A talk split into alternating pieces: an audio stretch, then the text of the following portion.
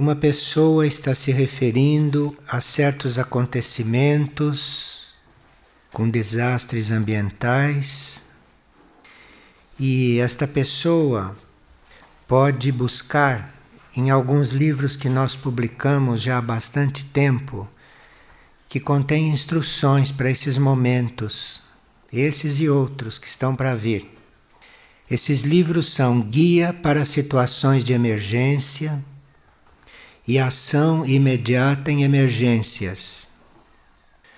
Agora, para a situação geral do planeta, é bom nós nos informarmos no livro Niskalkati, que dá a situação geral que está previsto e como nós nos prepararmos espiritualmente para isso. Porque há uma preparação espiritual e há uma preparação física, externa, prática. E foram publicados livros sobre tudo isso. E além de Niskalkati, nós temos o livro Ilhas de Salvação, que também cuidam desta parte espiritual desses acontecimentos. Então não se trata de nós nos iludirmos, ficarmos consolando as pessoas porque o, os prédios onde elas moravam caíram. Não se trata de ficar consolando as pessoas, mas se trata de nós as prepararmos para o que vem, porque tudo isto é apenas o começo. De forma que, quando o homem, com a sua mente, decide caminhar por baixo da terra, construindo metrôs, o que, que ele pode esperar? Porque o homem de superfície deve estar na superfície, não embaixo da terra. Quando você leva o homem da superfície para baixo da terra, é como sepultá-lo. Agora, o homem da superfície foi feito para viver na superfície. E se ele evolui, então ele pode, sim, com a sua consciência, com seus próprios sutis, sair do corpo e voar, mas jamais ir para baixo da terra. De forma que isso são consequências de coisas que em princípio são fora da lei. De forma que não deve nos admirar. E assim como acontecem esses desmoronamentos, vão acontecer muito mais porque estão perfurando poços de petróleo, estão armando enormes buracos no subsolo, retirando matérias-primas, retirando petróleo. Um dia tudo isto tem que afundar. Só que em vez de afundar alguns metros num quarteirão, vai afundar numa situação muito maior. Então as pessoas têm que se preparar para isso e não ficarem sendo consoladas. Elas precisam se preparar. Porque em tudo isso entra um assunto kármico, kármico de cada um. Existe o karma do indivíduo, que deve participar destas coisas ou que não deve. E existe o karma coletivo.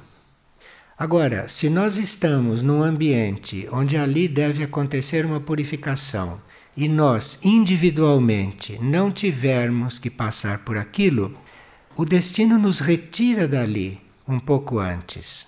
E a coisa acontece na nossa ausência. Mas se a coisa acontece na nossa presença e nos envolvendo, era porque nós temos a ver com aquilo. É porque nós temos parte naquilo.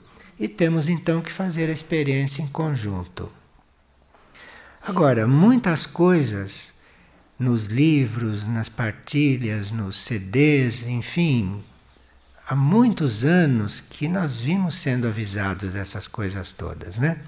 Já sabemos que os mares vão subir. As pessoas ouvem, os mares vão subir, mas elas esquecem que elas vivem no litoral, que vivem na praia, sabendo que os mares vão subir a qualquer momento. Mais do que avisar, não se pode. Agora, quando se avisa e a pessoa faz ouvido de mercador, ou não compreende, aí é sinal que ela tem que passar por aquela experiência. E se ela tem que passar por aquela experiência, certamente em seguida ela vai estar um pouco mais amadurecida e vai estar um pouco mais precavida, não precisando tanto desgaste, porque a gente pode caminhar pela compreensão. Não é só pela experiência que se caminha.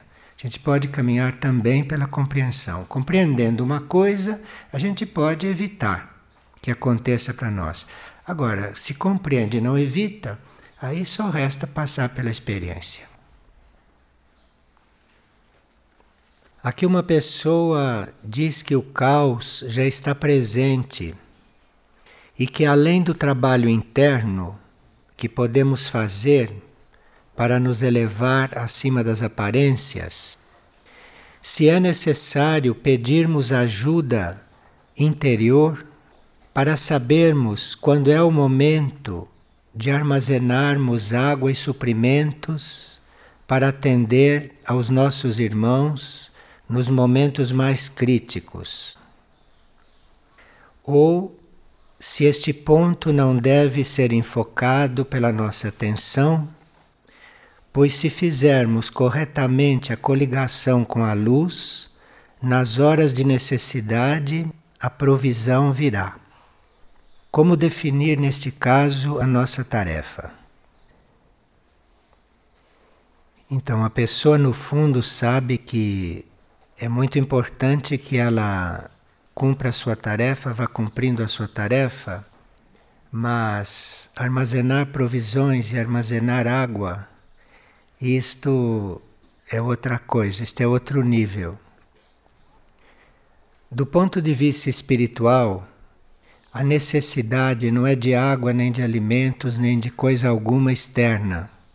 Do ponto de vista espiritual, existe a necessidade do espírito evoluir. Se esse assunto for considerado espiritualmente, a única necessidade que existe é do espírito evoluir, é da alma crescer, porque o resto tudo vem segundo o karma e tudo vem segundo a necessidade. Agora, a necessidade real é de nós crescermos em consciência, é de nós evoluirmos, não é de comida, nem de água, nem de roupa, nem de medicamentos e nem de cirurgias. A necessidade real é nós, através de um acontecimento, através de uma vivência, evoluirmos, crescermos em consciência. É assim que espiritualmente é vista esta situação. Agora, se a pessoa vai armazenar isto ou aquilo, isto é segundo o ponto de vista dela, segundo a fé que ela tem, ou segundo a sua maneira de ver a vida. E uma pessoa pergunta o que pode atribuir um problema de cálculo renal. É um problema recorrente há mais de cinco anos. Então, os rins são encarregados de filtrar, os rins são encarregados de transformar, de transmutar, de eliminar não só coisas físicas, mas também coisas psíquicas, mentais, emocionais isto tudo, de um ponto de vista não material, mas sutil, isto vai também parar nos rins. Os rins também estão trabalhando com o nosso lado etérico. E cada órgão do nosso corpo tem a sua contraparte astral. Os nossos órgãos não são só físicos. Existe também um rim etérico. Existe também o rim no plano astral. De forma que tudo aquilo que é sutil vai parar nos rins também, nos rins sutis. E isto vai refletindo no rim físico. Agora, se há uma, um caso recorrente de cálculos no rim, isto quer dizer que os rins estão encontrando dificuldade de filtrar o que a mente produz estão com dificuldade de transmutar e de dissolver algumas situações que a pessoa está criando para si mesma, ou que a pessoa está desenvolvendo dentro dela. A pessoa diz que ouvi falar de Padre Pio, eu li a sua biografia e muito me intrigou o sofrimento desse ser, sofrimento físico, inclusive. Que representou esse ser para a humanidade? E o que representou o seu sofrimento. Padre Pio escolheu o caminho de assumir o sofrimento da humanidade, de assumir o sofrimento do planeta para aliviar a humanidade, para aliviar o planeta. De forma que tudo que foi possível fazer um corpo sofrer foi dado a ele, porque ele pediu. E com isto, isto foi subtraído de muitos outros seres, inclusive que ele tratava, inclusive que ele educava e que ele acompanhava espiritualmente. Ele se ofertou para isso. E o quanto o corpo aguentou, ele fez. Vocês sabem que Padre Pio, durante dezenas de anos, sangrava continuamente. Sangrava. Nas mãos, nos pés, sangrava. Ele se ofereceu para isto. Ele ofereceu como ser para aliviar o sofrimento humano. E tudo aquilo que ele terá sofrido a mais do que era o karma dele, isto foi subtraído da humanidade toda, como era a sua intenção e a sua oferta. De forma que foi um grande irmão da humanidade. E aqui uma pessoa que diz que é casada e que está fazendo este caminho espiritual, que ela está passando por muitos obstáculos. E como é que ela vai continuar a fazer o caminho? Obstáculos em casa. Esse caminho ao qual você se refere é um caminho interior, basicamente interior. Portanto, é só você que pode criar um verdadeiro obstáculo pelo caminho, ninguém mais. Porque o que acontece externamente pode não influir no seu interior. Como o caminho é interior, depende exclusivamente de você. Mesmo que você esteja cercada de obstáculos, se eles forem externos, nenhum deles impede de você fazer o seu caminho. A não ser que seja você o obstáculo, aí sim.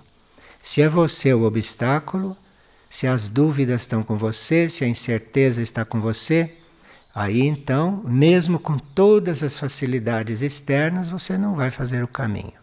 O caminho é interior. Então, o que se passa fora de nós não é absolutamente desculpa para não se fazer o caminho.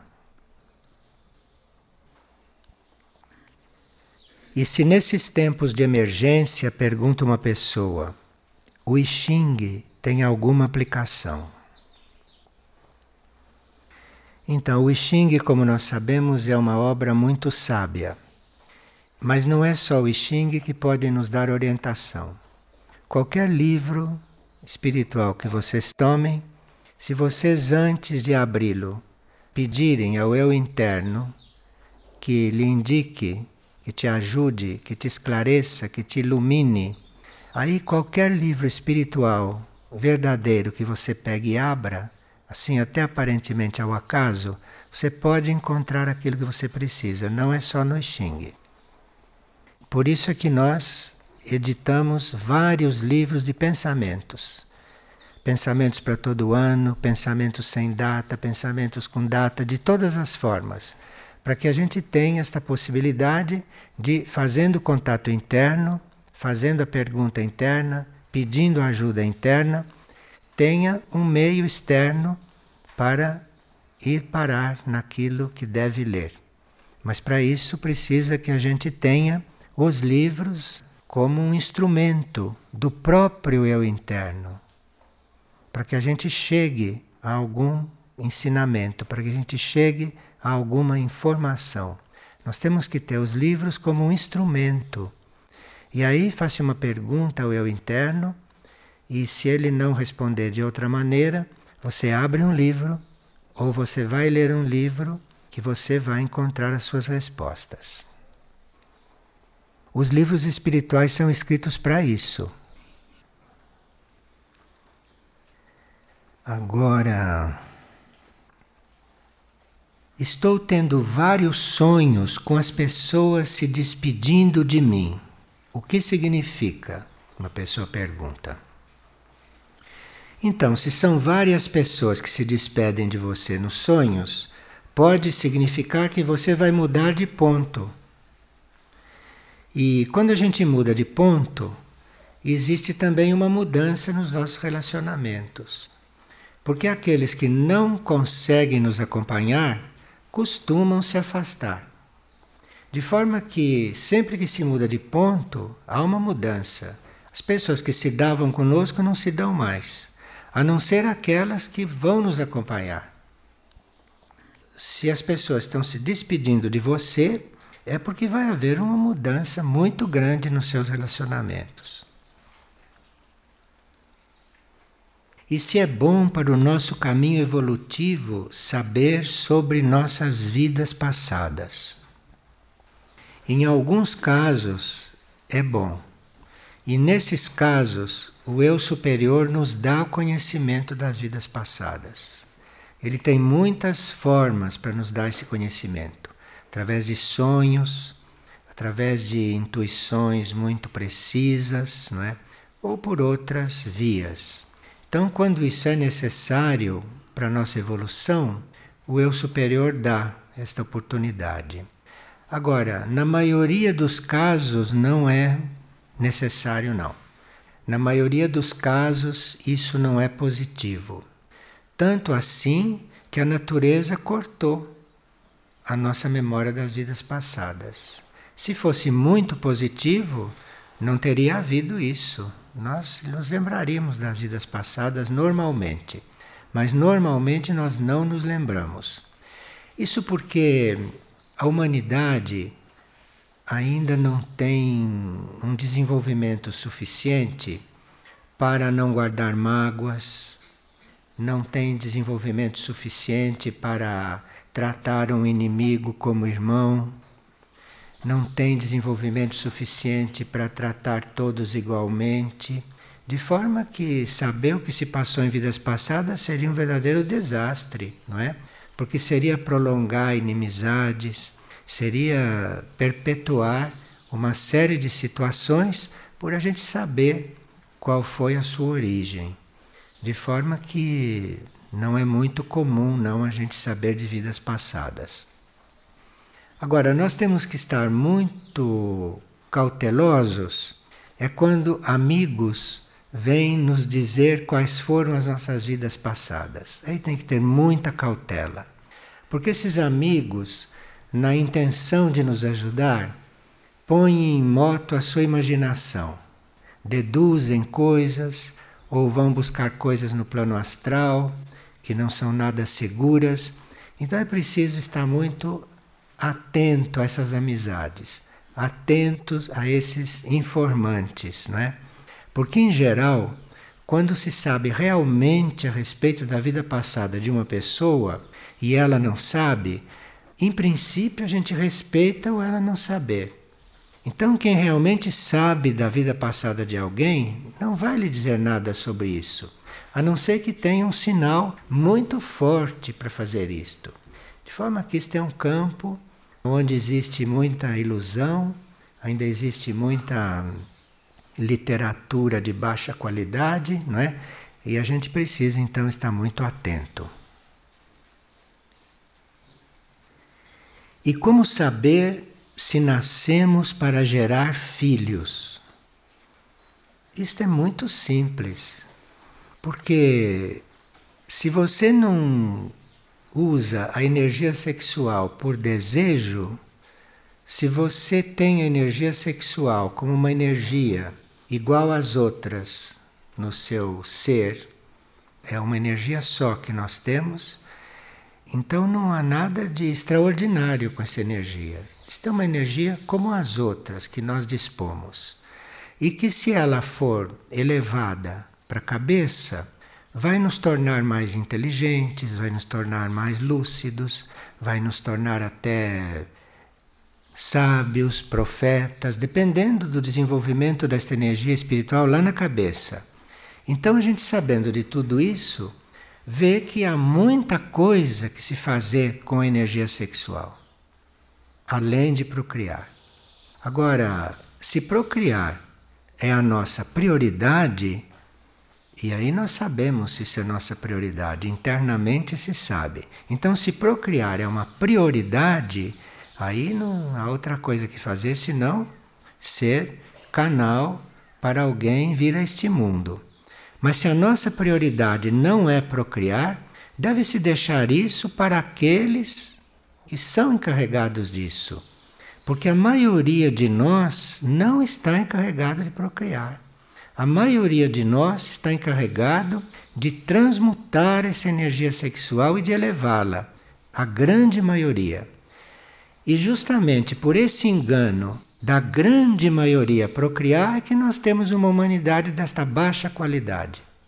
De forma que as almas não têm possibilidade de permanecerem lá onde estão por longos períodos, onde elas se transformam, onde elas aprendem, onde elas têm escolas de almas. Elas não têm possibilidade de ficar lá longos períodos, porque nós as atraímos para cá nós as introduzimos nesta vida terrestre de superfície que precisaria ser mais selecionada. E para ser mais selecionada precisaria menos gente, porque com muita gente é impossível fazer seleção. E a maior parte desta gente devia estar lá em cima. Devia estar lá aprendendo, desenvolvendo, não se preparando para viver aqui. Porque um planeta tem uma certa capacidade um planeta tem uma certa quantidade de recursos. E se esta humanidade fica mais aqui no planeta do que nos planos sutis, os recursos deste planeta, que não foram feitos para tanta gente, esses recursos vão se exaurindo. O planeta vai ficando completamente contaminado. O planeta vai ficando insuportável, sob certos pontos de vista, inclusive da higiene é quase certo que a maioria de nós não devia estar procriando. Isso é coisa para uma minoria e que já vem preparada para isso. E por vir preparada, sabe muito bem disto, não tem dúvida a respeito disto. E aí não há problema nenhum. Se ela veio preparada para isso, não há problema nenhum. Agora, como a maioria não veio, o mundo é um poço de problemas.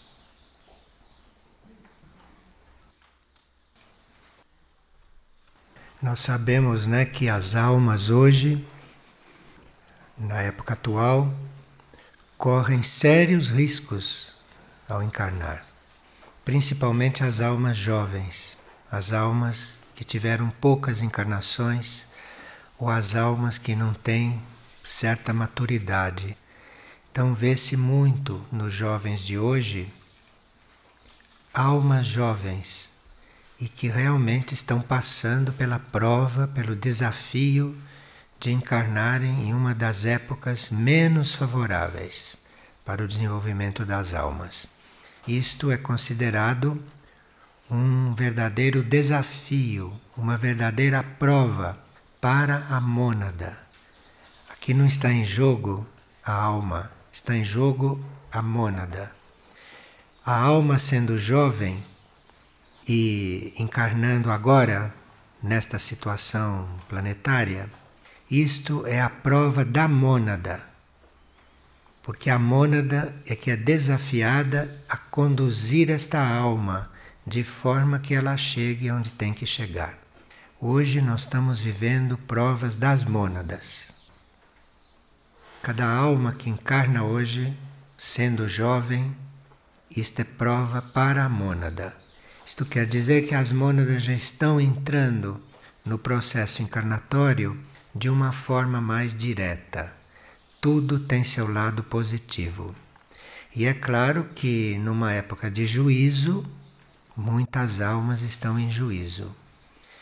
E a prova das mônadas é com seu poder, com seu amor e com a sua inteligência, conseguir que as almas não se percam. Esta é a prova das mônadas.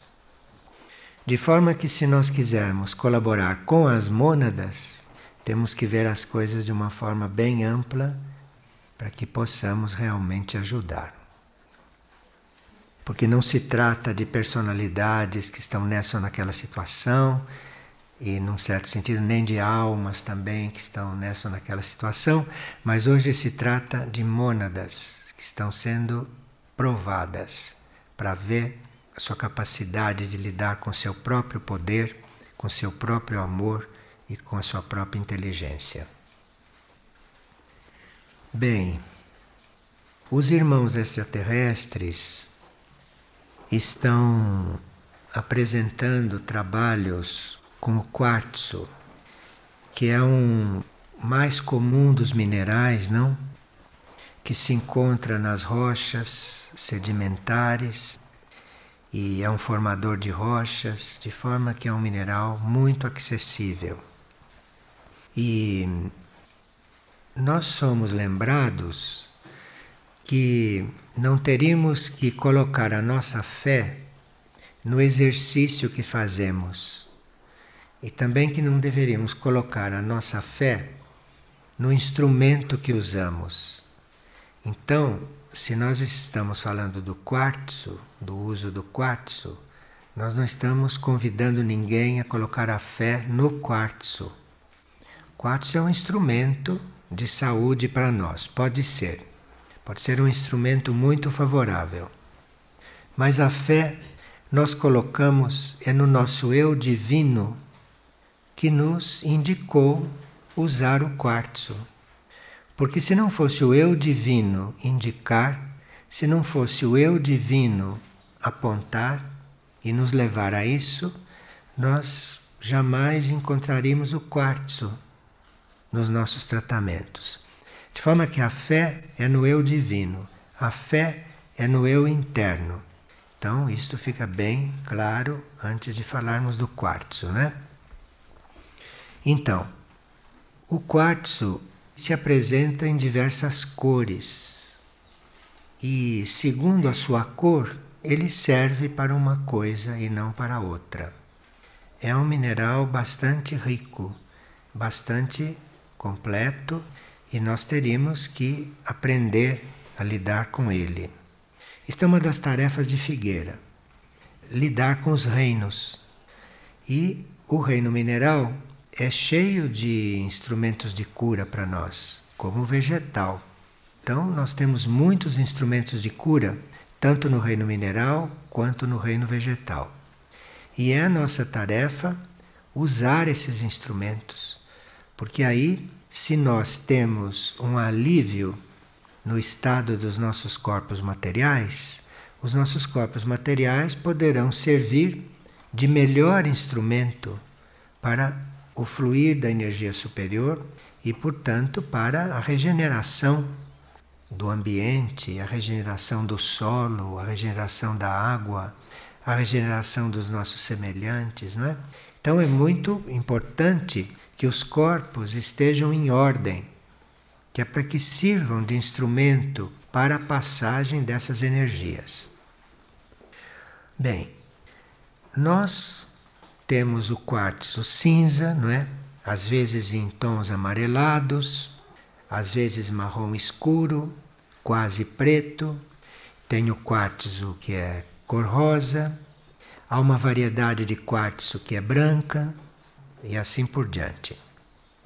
O quartzo verde dissolve tensões emocionais se colocado sobre a área cardíaca.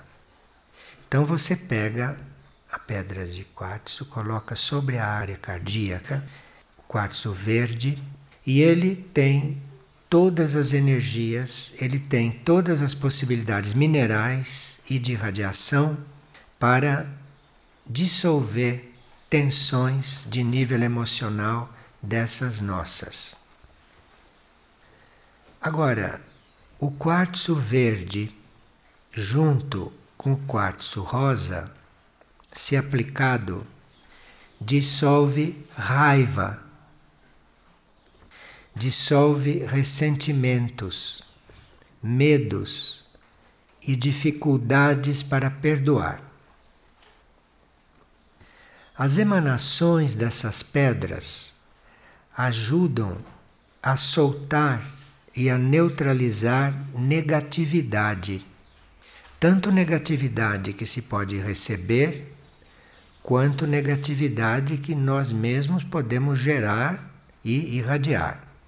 Então, o quartzo pode ser um bom colaborador. qualquer pedra de quartzo, da cor que se apresentar, ela elimina, numa certa proporção, estados de ansiedade. Então, se nós começamos a ganhar muitas pedras de quartzo, se as pedras de quartzo começam a aparecer na nossa vida, então isto pode ser um convite para nós, um sinal para nós, que nós podemos usar aquelas pedras conosco e depois de usá-las conosco, de conhecê-las bem, de ter um bom relacionamento com elas, porque os minerais têm vida também, têm uma relação conosco. Então, de nós termos cuidado dessa relação, cuidado desse relacionamento, nós então começarmos a colocar aquelas pedras como instrumento do nosso serviço. Então, é muito importante quando se tem um grupo de cura, quando se tem um grupo que cuide da cura, um grupo que cuide da saúde, este grupo ir despertando para essa relação com os minerais, com as pedras, porque podem ser realmente muito bons colaboradores.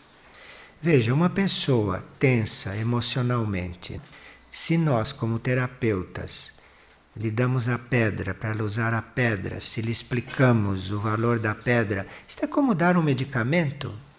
E claro que ele está pondo a fé, que ele está pondo a meta, não? É no centro dele. Isto tem toda uma finalidade espiritual.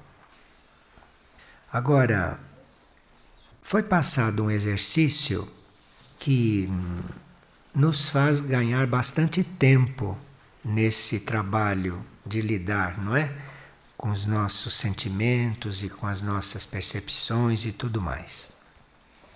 E é um exercício que melhora a nossa compreensão diante dos fatos em certas situações e a nossa criatividade.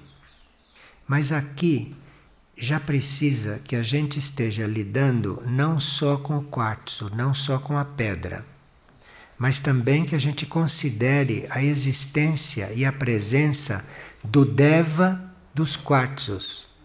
Porque toda pedra, todo ser tem sempre um Deva que o cria, que o cuida, que o melhora, que o faz evoluir. Então, uma coisa é você lidar com a pedra do quartzo e, para certos efeitos, aquilo, ela como pedra, supre. Mas para você trabalhar uma ampliação da sua compreensão, a sua percepção, e para você desenvolver a sua criatividade, aí é bom você também contar com o Deva do quartzo e trabalhar com os dois. Trabalhar com o plano material, através do quartzo, com o plano da energia, da irradiação, e trabalhar também com o Deva, que é o criador de tudo aquilo, que é o construtor de tudo aquilo. Então, neste caso, o exercício que foi passado pelos irmãos é nós colocarmos uma pedra de quartzo em cada mão. Trabalhamos com duas pedras. E com as pedras nas mãos, nós respiramos em quatro tempos iguais. Não fazemos uma respiração assim um pouco automática como fazemos e que a gente não mede os tempos na respiração automática, nós não usamos o mesmo tempo para todas as etapas. Então respiramos mal. Aqui não. Aqui você pega as pedras de quartzo nas mãos, não? E respira em quatro tempos bem precisos. Inala pelo nariz com as pedras nas mãos. Retém um instante. Exala pelo nariz e aí descansa, relaxa. Vou repetir. Inala pelo nariz, retém, exala pelo nariz, relaxa. Os quatro tempos na mesma proporção, sempre respirando lenta e profundamente. não se devia ficar por mais de 20 minutos com as pedras nas mãos. Tempo máximo de ficar com estas pedras, porque com tudo isso ela desenvolve um certo, um certo movimento. E nós ficaríamos superestimulados e é como tomar remédio demais. Não? Aí você começa a dissolver o efeito positivo que aconteceu. Isso é também com a acupuntura, não é? Se você faz acupuntura demais, ou demora demais, ou demora para tirar a agulha, a agulha não fica ali no tempo correto, aquilo vai fazendo o efeito contrário ao que você queria. Hoje todo mundo faz acupuntura, não é? Então vocês tomem cuidado. Então, não se deveria ficar com isso mais que 20 minutos nas mãos. Agora, além de 30 minutos, de forma alguma, mesmo para aqueles que se consideram experientes. Agora, como nisso entram tantos elementos sutis, não é? Entram tantos elementos que hum, não são físicos e que são um pouco misteriosos para nós. Quando se faz esse trabalho com as pedras e esse trabalho com a respiração, nós voltemos a nossa atenção ou a nossa consciência, ou até fisicamente, podemos estar voltados para o leste. Não para o norte, nem para o sul, nem para o oeste, voltado para o leste. Porque isto tudo é um conjunto de desenvolvimentos de forças que combina muito com esta energia do leste com isto que vem do leste naturalmente para nós. Agora, aqueles que dispõem de várias pedras, aqueles que têm o karma de ter essas pedras em uma certa quantidade, podem também fazer um outro tipo de trabalho. Isto é, um círculo de nove pedras de quartzo de cor verde e a cada três pedras de quartzo verde, colocar uma pedra de quartzo rosado. Então é um círculo de 12 pedras, nove verdes e três rosadas intercaladas. Aí você senta no centro desse círculo e se lembra e se conecta com o Deva, do quartzo. E você está ali, de uma certa forma, se propondo a uma evolução. Você está ali se propondo a uma cura, se propondo a um treinamento. E no centro dessas doze pedras, este é o momento de você se conectar com este Deva, porque ele tem as suas ligações com este número de pedras e com aquilo que está se desenvolvendo ali.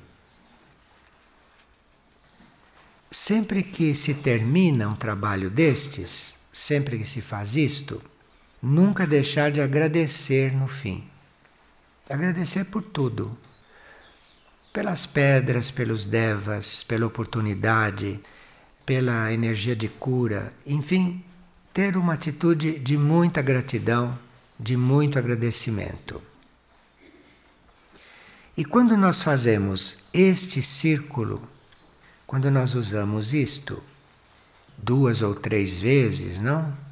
Depois se para, porque senão as coisas ficam mecânicas, ficam automáticas, vão perdendo o valor. De forma que a gente sabe como parar com isto. Agora, quando para de usar este círculo, como esse círculo reuniu muita energia e como a energia que este círculo reuniu permanece no ambiente por um tempo, não seria justo nem correto, porque terminou o trabalho, desfazer o círculo. Porque você vai desfazer também um círculo de energia que se criou ali e que tem um certo tempo para agir, tem um certo tempo para irradiar tem um certo tempo para fazer o seu trabalho como círculo de doze pedras que ele é. Então aí você, não precisando mais do círculo, deixa o círculo ali por uns três dias. E depois de três dias, o seu trabalho já está inócuo. O seu trabalho como círculo. E as pedras voltam a valer por si próprias. Mas se você as coloca juntas, deixe depois três dias, porque elas juntas têm um trabalho. Elas juntas têm uma energia especial e que podem estar sendo usadas por outras coisas, principalmente se você trouxe a colaboração dos devas, não, para esse trabalho. Então, isto é o que nós precisaríamos passar, porque certas dificuldades que nós já devíamos ter resolvido na época da Atlântida, e ainda estamos com elas, não? Porque dificuldades emocionais já eram para ter terminado quando passamos para esta raça. Mas como ainda estamos à volta com o nível emocional, isto tudo pode ajudar, isto tudo pode colaborar conosco, isto tudo pode nos valer, não? Para que a gente não tenha que se ocupar tanto com estados que a gente já poderia ter transcendido. No sentido de economizarmos a nossa energia. Pois não falou da, que a gente não deve repetir isso várias vezes, mas o intervalo, você falou até três vezes a gente pode fazer. Essa periodicidade. A periodicidade você sente, você percebe quando a carga, quando o valor de um exercício já está terminando e chegou a hora de fazer o outro. Você não vai fazer o outro enquanto você está ainda desenvolvendo a energia do primeiro. Isto é muito pessoal. A pessoa tem que estar muito disposta a se interiorizar, disposta a se concentrar, disposta a observar. E ela vai sentir qual é o momento de fazer o próximo. Veja, quando a gente sabe disto, se você encontra uma pedra que não foi trabalhada, não por um escultor, por um artista entre aspas, se você não encontra uma pedra no seu estado natural, é melhor. Porque no trabalharem aquilo, no esculpirem aquilo, já jogaram fora muito da sua energia com aquela poeira de pedra que lançaram. Aqui pediram que nós lêssemos uma frase e ela é muito adequada quando estamos trabalhando o relacionamento, né? quando estamos trabalhando o bom relacionamento entre nós. Diz o seguinte: Quando estiverdes perplexos, sentai juntos em silêncio e pensai o mesmo pensamento. Logo compreendereis quanto é prático tal conselho silencioso nós precipitamos a força do espírito ao longo de um só canal.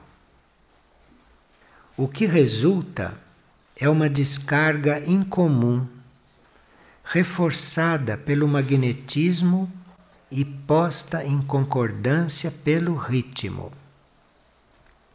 A lei é que dois pensamentos concordantes aumentam sete vezes o poder do pensamento. Isso não é magia, é uma consideração prática. Tem coisas que parecem magias, né? como coisas que vimos falando anteriormente, mas não é não. Isso são coisas reais e depende de como se faz, depende da nossa atitude diante delas. Este pensamento é do Agni Yoga. Eu vou reler o pensamento. Quando estiverdes perplexos, sentai juntos em silêncio e pensai o mesmo pensamento. Logo compreendereis quanto é prático tal conselho silencioso.